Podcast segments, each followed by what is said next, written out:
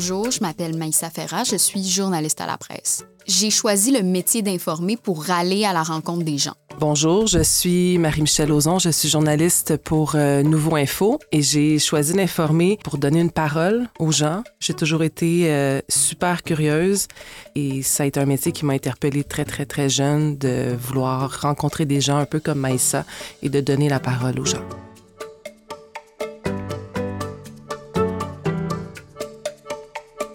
Une partie importante de la couverture de l'actualité au Québec est consacrée aux faits divers.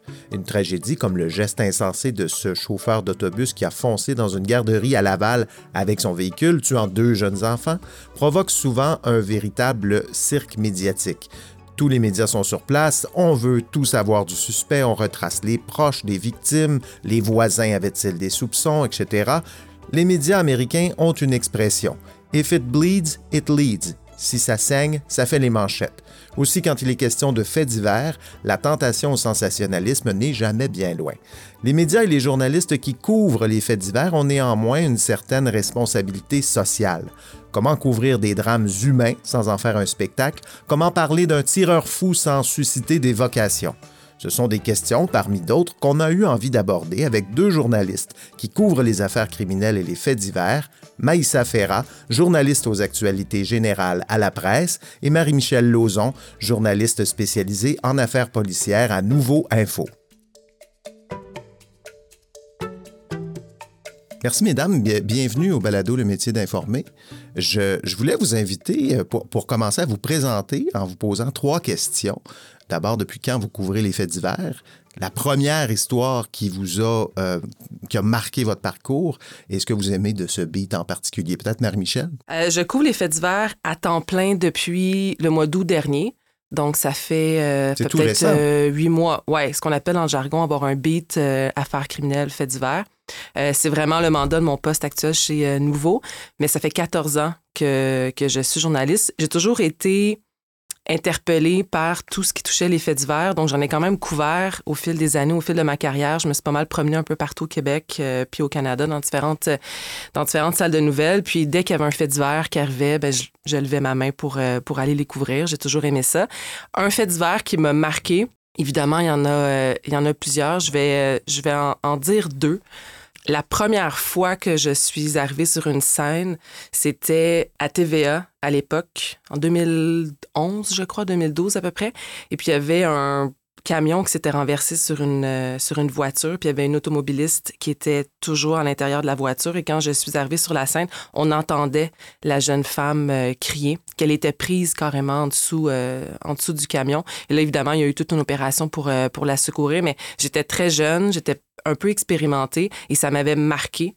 La jeune fille s'en est sortie. Mais euh, le fait divers qui a vraiment marqué ma carrière, ça a été Lac Mégantic. Ah oui. Euh, j'étais à Sherbrooke oh et puis euh, à l'époque, j'étais à la radio pupitre radio dans le jargon. Puis je rentrais de toute façon à 4 heures le matin. Puis cette soirée-là, j'étais rentrée, je crois, à 2 heures du matin. Au début, les informations qu'on avait, c'était un avion qui avait. Euh, c'était un accident d'avion. On avait très peu de détails. Puis bon, s'en est suivi la, la confirmation que c'était un déraillement de train. Là. témoins euh, médiatiques à, couvrir ça, non? Oui, je pense que le premier euh, gazouillis sur Twitter, si on fait des recherches, je suis dans les, les cinq premiers ah là, qui a tweeté là-dessus. Puis, puis bon, ben, ça, ça, ça m'a marqué. On, là, on connaît, la suite. Là, ça a été extrêmement difficile. Ça a été une couverture extrêmement difficile pour moi. Maïssa? Je suis journaliste depuis 2019 et je couvre les faits divers à temps plein depuis début 2020, je dirais. Donc, euh, ça en, pleine vraiment... en pleine pandémie, là, tu as, appris euh, ton métier. Un petit peu avant la pandémie, ouais. Un petit peu avant la pandémie, ouais, ouais. Fait que je suis là depuis beaucoup moins longtemps que Marie-Michel. une histoire qui t'a marqué quand même, ça en est passé des choses ces trois dernières années. Ben, en fait, moi, je, sans mauvais jeu de mots, là, mes faits d'armes, c'est la couverture des fusillades à mmh. Montréal. Mmh. C'est comme vraiment quelque chose sur quoi j'ai embarqué très tôt quand ça a commencé, puis que je continue à couvrir encore aujourd'hui. Puis honnêtement, je pense que je vais le faire jusqu'à jusqu'à la fin, là, ah parce que tout ce qui a rapport avec les armes à feu, tout ce qui a rapport avec euh, les gangs de rue, c'est euh, vraiment... Et, François Cardinal, qui est venu à ce micro euh, il n'y a pas longtemps, me parlait de toi, me disait justement que tu as un peu tes entrées dans, dans ce milieu-là où tu as, plus de facilité à entrer en contact avec eux. Est-ce que c'est vrai, ça? Valide-tu ce qu'il m'a dit? Ou... Ben, je sais pas, j'ai plus de facilité parce que, ben, en fait, c'est que j'ai des j'ai même des mentors là, à la presse qui, ont déjà fait ça. C'est pas comme inédit nécessairement parler à des policiers puis à des criminels. Ça fait partie du beat un peu. Mais je pense que j'ai tellement de l'intérêt pour le sujet que je vais comme vraiment, vraiment aller essayer d'entretenir ces sources-là, euh, particulièrement de gangs de rue. Puis, tu sais, souvent dans ce beat-là, les gens vont miser beaucoup, beaucoup sur les sources policières, puis avec raison, là, parce que ça peut te donner des, l'information de, de qualité euh, inédite. Mais j'ai vraiment pris soin d'aller voir euh, des deux bords. Puis c'est ça, ça a été pas mal.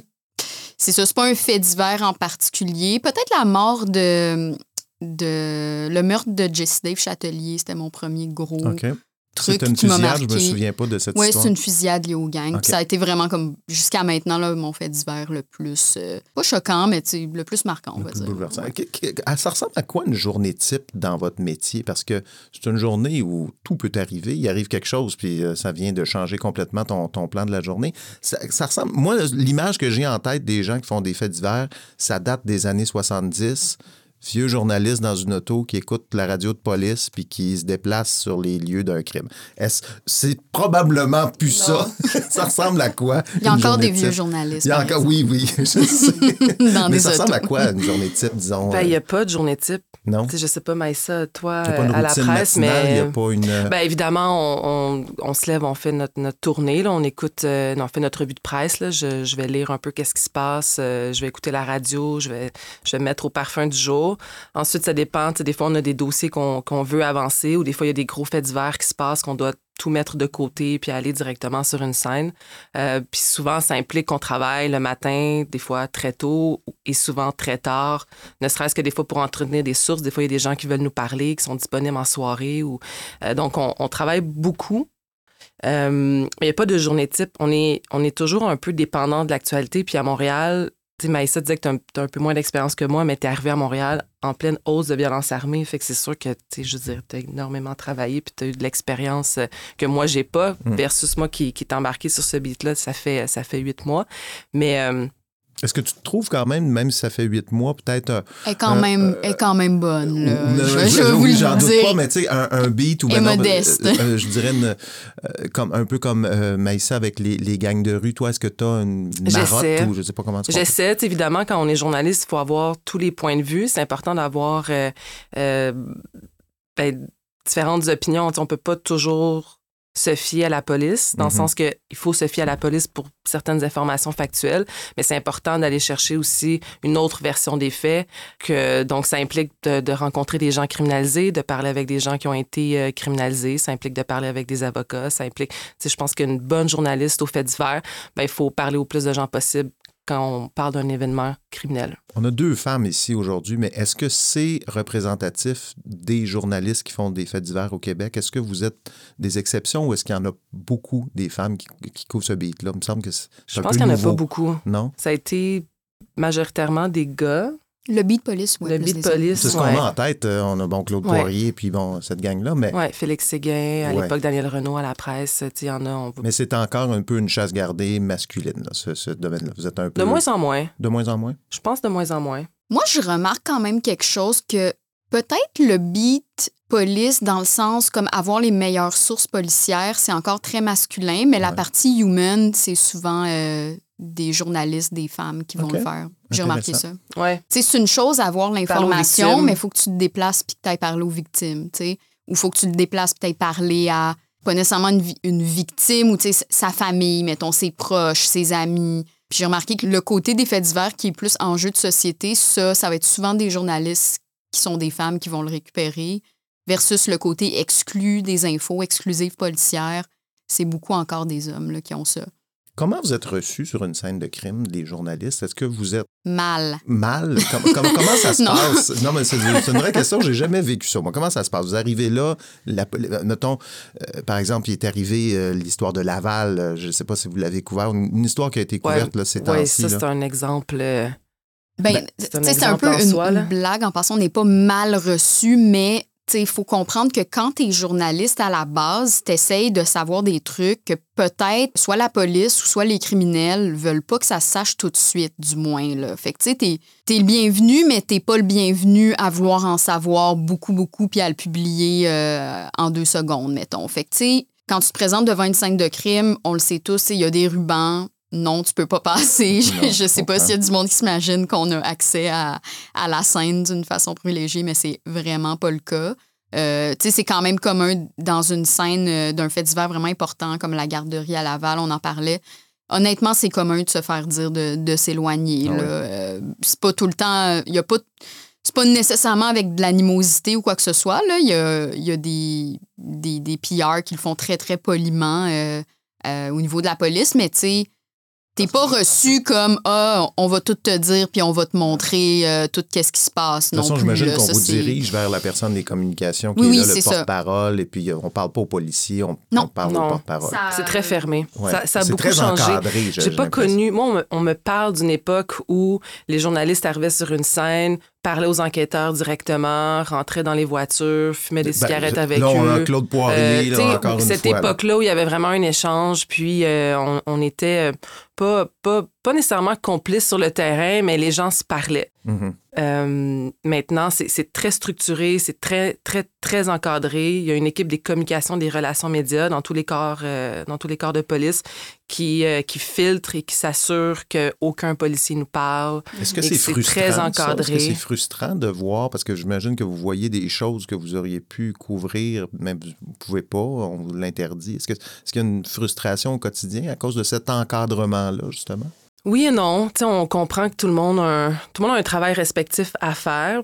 Puis de toute façon, quand j'arrive sur une scène, je sais que les policiers sur la scène ne vont pas pouvoir me parler. Donc, euh, il y a d'autres moyens d'avoir de l'information. Je, Puis c'est notre travail. Mm. On... C'est pas parce qu'on se fait dire non sur une scène qu'on arrête de, de, faire notre travail journalistique nécessairement. C'est frustrant, les, les, les, relations publiques, c'est un peu ça la question. Pas nécessairement, en fait, parce que, comme Marie-Michel dit, nous, notre but, c'est d'en savoir le plus possible, puis de vérifier l'information, puis ensuite de la publier. Eux, leur but, c'est de résoudre une enquête pour faire arrêter quelqu'un. Fait que, je comprends que les buts sont pas pareils. Fait on... C'est sûr que protéger une scène de crime, c'est la base. Là. Je suis pas contre ça du tout. Là. Puis aussi, c'est ce qui est difficile dans leur travail et aussi dans le nôtre, c'est que quand il se passe quelque chose comme un fait divers, il y a toutes sortes d'informations, surtout avec les réseaux sociaux, toutes sortes d'informations qui circulent. Euh, puis je pense que même en cours d'enquête, il y a des sources policières qui peuvent te dire quelque chose, puis deux heures plus tard, ben c'est plus la même affaire. L'enquête s'est réorientée vers quelque chose d'autre. Fait que je les comprends de vouloir peut-être exercer un certain contrôle pour pas qu'ils sortent plein de détails, mais que, tu sais, finalement, à la fin, quand on a arrêté la personne, puis qu'on va au palais de justice, puis qu'on voit que finalement, c'était pas ça. Ça me fait penser un peu au cafouillage qu'il y a eu avec l'histoire de Martin Carpentier. il y a eu une couverture médiatique. Je sais pas si vous étiez là pour cette, les deux petites filles. Là, euh, sais, ça a été euh, ça a été fou. Là. Moi, j'ai vu des, des, radios de Québec là, qui se promenaient avec leur cellulaire et qui cherchaient le gars. Là. Je sais pas si vous vous souvenez, là, dans, pendant deux, trois jours, on le cherchait. Euh, j'ai l'impression que ce genre de situation, ce genre de cirque médiatique qui arrive quand il y a quelque chose comme ça d'important, Amqui, sans doute la même chose aussi mm-hmm. euh, ces, derniers, ces derniers jours. C'est pour ça qu'on a mis en place ces structures-là, j'imagine, pour éviter les cirques médiatiques. Là. Mm-hmm. Oui. Puis avec raison, tu sais, Maïssa le disait, ils ont, un travail à faire d'enquête. Il faut protéger une scène de crime. C'est important de protéger une scène quand, euh, quand c'est une scène de crime, pour ne serait-ce que des, les, preuves. Puis on sait que le, processus est, très complexe. Là.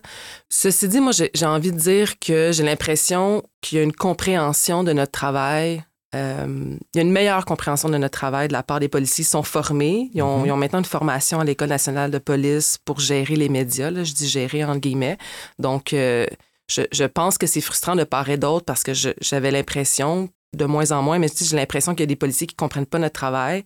Et versus, il y a des journalistes qui ne comprennent pas nécessairement le travail des policiers. Fait que ça fait que des fois, sur le terrain, ben, on se comprend pas. Les gens se parlent plus. J'ai l'impression que les gens se parlent plus, puis il y a une meilleure compréhension de part et d'autre de notre métier.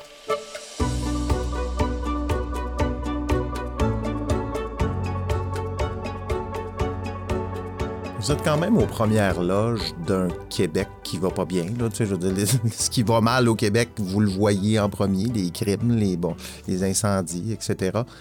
À la longue, est-ce que ça use de voir tout... Là, vous êtes quand même en jeune carrière, mais est-ce que vous voyez que ça peut user son, son arme un peu, de voir toute cette marde-là qui arrive. Qu'est-ce qu'on qu'est-ce qu'on fait avec ça? Ben, tu sais, j'ai pas énormément de recul sur le métier comme d'autres de mes collègues. Là, fait que je peux pas vraiment dire que après trois ans, je suis comme complètement euh, finie, là, mais euh, c'est un beat qui est physiquement demandant, puis il faut tout le temps que tu sois on. Mm-hmm. Fait que ça, par exemple, c'est fatigant. C'est ça qui est usant. Oui, c'est pas nécessairement la. En tout cas, pour moi, personnellement, c'est pas la nature des affectations, c'est le fait que, tu surtout, mettons que tu as trois gros faits divers back-to-back, excusez-moi l'anglicisme, mais un à la suite de l'autre, on va dire. Euh, tu c'est comme, c'est trois grosses histoires, puis c'est ton beat, puis c'est pas un beat non plus très populaire euh, parmi les journalistes, fait que souvent, il y a comme une ou deux personnes qui font ça, qui aiment beaucoup, beaucoup ça par salle de nouvelles, on va dire. Fait que sais, ça, ça peut être vraiment fatigant parce que pour entretenir tes sources, pour savoir qu'est-ce qui se passe en temps réel, il faut vraiment que tu sois tout le temps sur ton téléphone. Tu pas comme. Je pense à des gens qui sont comme beaucoup des mentors. Pour moi, comme Daniel Renault, c'est quelqu'un qui va. Il a jamais fermé son téléphone cellulaire de sa vie. Là. Ça se peut juste pas. Fait que, ça, ça peut être euh, fatigant. Au niveau de la nature des affectations, je pense que si tu as le bon profil pour couvrir ça, euh, ça va être correct parce que il faut toujours se rappeler que il faut vraiment faire preuve d'une grande humilité quand on couvre les faits divers parce que c'est pas à toi que ça arrive. Là. C'est pas ton tour de pleurer. Il y a quelqu'un devant toi, puis lui, il a vie pour vrai l'affaire. Je dis pas que tu peux pas être ému, mais tu sais, si tu as quelqu'un devant toi qu'elle vient de perdre son fils, parce qu'il s'est fait tirer dessus. Sais, moi, la fin de la journée, euh, toute ma famille est là, puis je retourne chez moi. Euh, il y a un après, là, Oui, mais tu sais, il y a aussi le détachement vient quand tu fais ce travail-là de dire c'est pas à moi que ça arrive. Là, il y a des limites à quand même.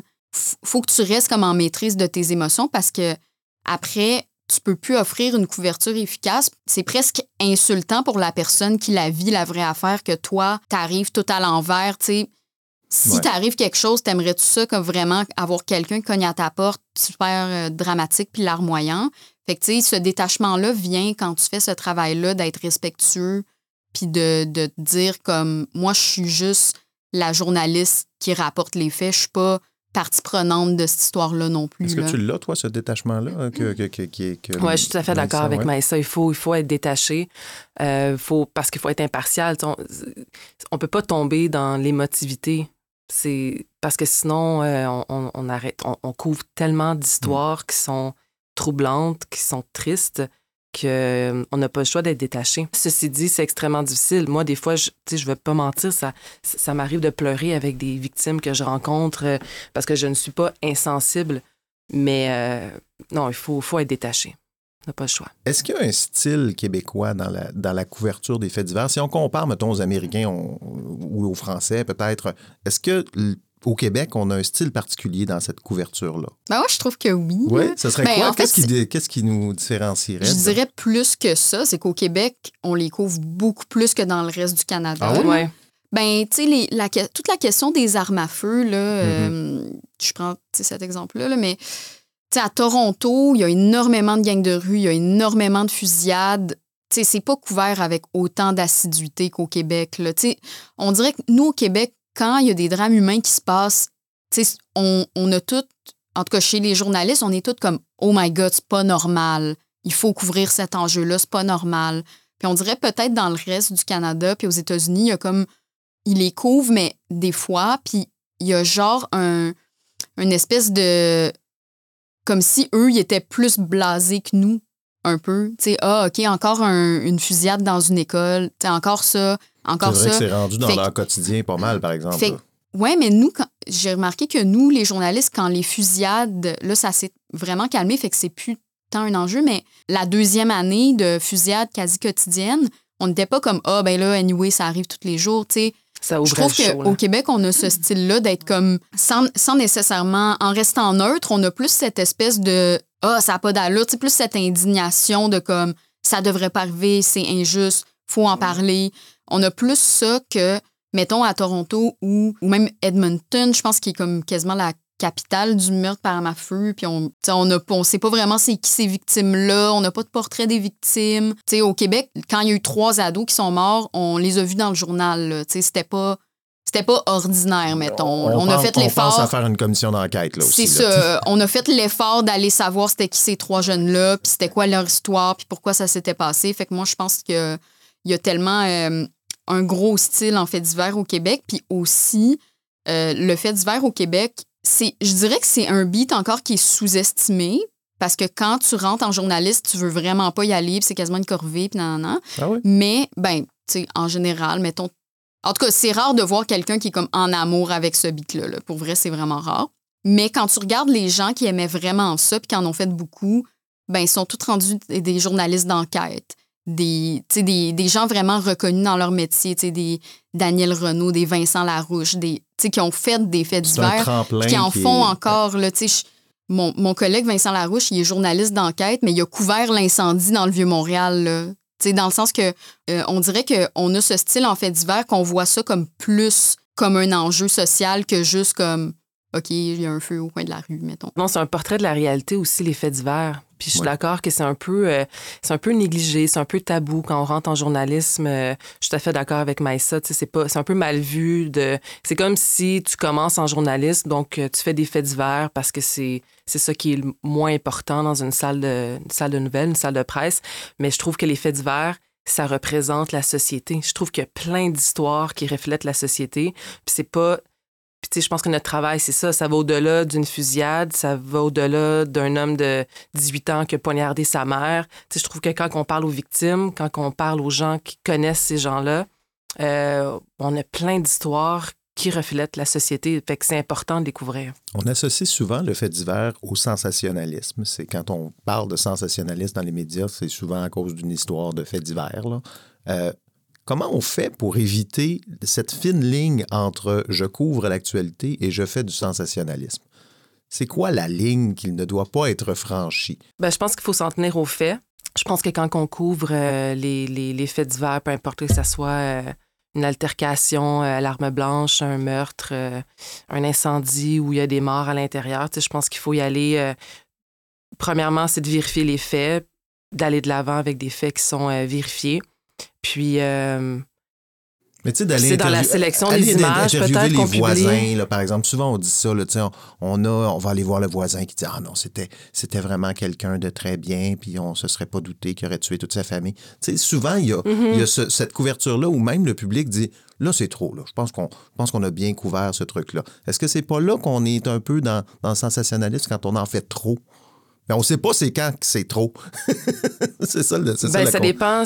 chaque média a un peu sa ligne éditoriale par rapport à ça. Euh, moi, personnellement, je trouve que les voisins, c'est important d'aller les voir parce qu'ils peuvent vraiment nous apporter une lumière différente ou de l'information supplémentaire et pertinente par rapport à un fait. Parce que si on arrive sur une scène, on a juste la police qui nous parle, moi, mm. moi, c'est pas suffisant. je vais être capable de, de construire mon histoire, de raconter une histoire, mais seulement avec un point de vue, celui de la police. Moi, c'est important d'aller parler aux voisins, d'aller parler au deuxième voisin, d'aller parler à son employeur, de peut-être parler avec sa famille, de parler avec ses amis pour comprendre à qui j'ai affaire et comprendre l'histoire pour être en mesure après de la raconter en ondes et ben, d'avoir une histoire qui est le plus possible collée à la réalité. Comment est-ce qu'ils que vous êtes reçus? Parce que je reviens à la même question que tantôt, mais on a surtout parlé de la police quand on arrive sur une scène de crime, mais quand on va frapper à la porte de la mère du criminel ou la sœur ou bon. Mm-hmm. Comment vous êtes reçu euh, avec ces personnes-là qui sont probablement fleurs de peau? Là, Mal. mais, difficile. ça, peut être difficile. Malgré que parfois, je trouve qu'on sous-estime. Les, gens ont envie de parler aussi. des fois, euh, moi, souvent, je me dis, ah, c'est sûr que cette personne-là va jamais me répondre. J'écris à cette personne-là et la personne a envie de parler. Donc, il y, a cet aspect-là, mais non. La, Donc, c'est un, texto, un téléphone. Vous n'allez pas frapper à sa porte. Oh, tout, tout, là. Tout, Ça dépend. Euh, Cogner aux portes, c'est la base, là, que ce soit les voisins, la famille de la victime, la famille du suspect, euh, le meilleur ami du suspect, l'employeur du suspect. Tu sais, c'est vraiment un travail important parce que tu vas avoir des informations. Oui, les voisins peuvent te donner des informations. des fois, des fois, tu vas pas l'écrire dans ton texte que c'est les voisins, mais ils t'ont dit comme Ah, ben, ils travaillent là-bas. Mais sans ton travail de mm-hmm. terrain, tu n'aurais peut-être pas su qu'ils travaillaient là-bas. Mm-hmm. Fait que ça, c'est super, super important. Puis aussi, il faut pas sous-estimer, euh, tu sais, quand il se passe un, gros fait divers, là, j'en viens encore plus peut-être à une fusillade, ben, tu sais, les voisins, ça se passe quand même dans leur quartier, là, tu sais c'est la base d'aller parler au monde puis de savoir comment ils se sentent quand quelque chose arrive dans leur quartier. Là, moi, je trouve que c'est un peu beaucoup de journalistes ou même le public là, qui dit ah, arrêtez de parler aux voisins. Ben, c'est un peu du snobisme dans le sens où, regarde, les voisins, ils ont leurs choses à dire aussi.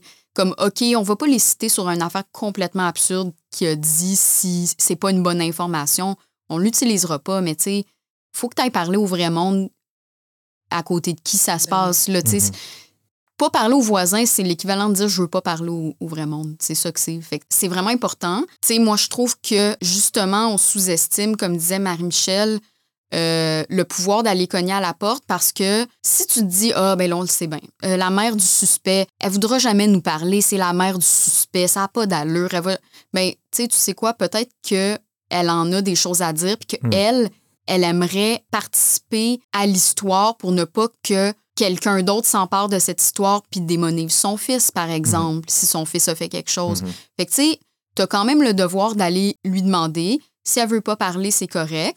Si elle veut pas parler on the record, c'est correct. Mais tu as comme 50% de chances que ça marche. Fait que pourquoi tu le l'essayerais pas? Pour terminer, euh, on, on, est journaliste, on veut rester neutre, mais il y a quand même peut-être une, je sais pas si c'est une ambition cachée ou un désir caché que nos reportages change un peu les choses, améliore la société. On sait, on se rappellera de l'histoire de, la petite fille euh, de Granby. Ça a quand même donné euh, une commission d'enquête et, tout ça. Souvent, ça fait ça, les faits divers, les fusillades, c'est la même chose quand on en accumule, puis bon, finalement, on, se dit, il faudrait peut-être euh, faire des lois. Est-ce que c'est votre plaisir ou je vous dirais quand on amène un, sujet de société comme ça qui change des choses, est-ce que c'est un peu ce qu'on veut quand on fait du fait divers? Est-ce que c'est une ambition qu'on a? Améliorer le monde? Ben, c'est sûr que je pense que n'importe quel journaliste, euh, on, veut, on veut faire des histoires qui font une différence, dans le mhm. sens que ne serait-ce que des fois, on donne la parole à, à une victime qui, pour la première fois, s'exprime, puis lui ou cette personne-là, ça lui fait un, un, grand bien. Euh, des fois, on fait des histoires. on a, un peu le, on a un peu les yeux et les oreilles de la société sur le terrain. des fois, les, les élus comprennent pas nécessairement ce qui se passe dans la rue. Euh, donc, notre travail, c'est ça, c'est de donner la parole à des gens nécessairement qui n'ont pas le pouvoir de s'adresser aux élus. Et il y a tellement de gens qui ont des choses à dire, qui mm. ont des choses à raconter. Tout le monde a une histoire. Quand on fait des faits divers, ben, c'est important que ces gens-là aient une parole et aient une voix. Et évidemment, quand on fait des histoires puis que ça rebondit à l'Assemblée la, nationale puis qu'on a des élus qui, euh, qui réagissent, ben, moi, je suis contente. l'impression d'avoir fait un travail. moi, je suis contente. Ouais. Euh, Maïssa, j'aimerais te poser une question parce que, comme, comme tu as couvert euh, les faits divers pendant la pandémie, est-ce qu'on voit une tendance? On dit souvent, ah, la santé mentale, c'est difficile en ce moment avec la pandémie. Euh, puis là, ces derniers temps, on a eu aussi des, des cas de crimes de, de gars qui ont perdu un peu la carte. Est-ce que il y a un effet pandémie sur la couverture des faits divers. Je ne sais pas si tu vois où je veux, aller avec cette question-là, mais euh, le monde, sont-tu plus fous aujourd'hui qu'ils n'étaient avant? C'est un peu ça ma question. Ben, je me garderais de dire ça parce que honnêtement, sais, c'est important quand même se baser sur des trucs concrets, puis pas des intuitions, puis des impressions. Tu sais, on, entend ça beaucoup, les gens, même certains politiciens, dire euh, la pandémie. La pandémie a été dure pour tout le monde. Puis ça, tu sais, on va juste se rappeler qu'il n'y a comme aucune étude vraiment qui s'est penchée sur ça, là, un lien de corrélation. Euh, c'est sûr qu'on se doute là, que euh, peut-être si tu n'allais pas bien puis que tu étais isolé pendant deux ans, peut-être que ça va pas bien en ce moment, mais tu sais, je me garderais de faire une analyse sur des peut-être puis des je pense. Tu sais, il y a rien qui, qui, vient appuyer ça. C'est une grosse étude euh, sociologique qui nous dit comme, OK, la pandémie euh, et l'isolement est vraiment la cause de, de drames familiaux. Tu sais, c'est comme... Je sais pas, il n'y a pas d'étude, il n'y a pas de corrélation. Euh, pas à ma connaissance. Ben, tu sais, c'est comme... C'est parce que le dire, c'est comme un peu se baser sur notre opinion puis notre intuition, puis c'est pas ça qu'on est supposé faire. D'accord. Le raccourci qui, est souvent utilisé, je trouve, ouais, de la part des élus, là, rapidement. Mais même les élus, c'est ça, disent ça, mais je, me rappelle pas qui exactement, mais tu sais, j'ai entendu comme le mot pandémie, puis tu sais, faut faire attention. Parce qu'il peut y avoir des causes diverses à la dégradation de la santé mentale de quelqu'un. Ça peut être le manque d'accès à un soin de santé. Ça peut être plein d'affaires euh, différentes. Arrêter de prendre ses médicaments. Tu sais, de dire que cette personne-là, euh, la pandémie l'a affectée, je trouve que c'est un peu. Euh, genre, on n'a rien qui nous, nous prouve ça. Merci, merci beaucoup à vous deux. Est-ce que vous avez une grande journée aujourd'hui ou euh, y a-tu des. Parce que je te, je te regarde euh, regarder ton cellulaire. Ouais, notre cellulaire n'est jamais. y a-tu un drame? Il est jamais loin, notre cellulaire. Ça, je l'entends sonner une coupe de fois, là. J'ai un café. Je m'en vais, je vais prendre un café. Merci beaucoup à vous deux. Merci, merci à toi, Steve. Le balado Le métier d'informer est une initiative de Projet J et une production de l'agence de contenu 37e Avenue.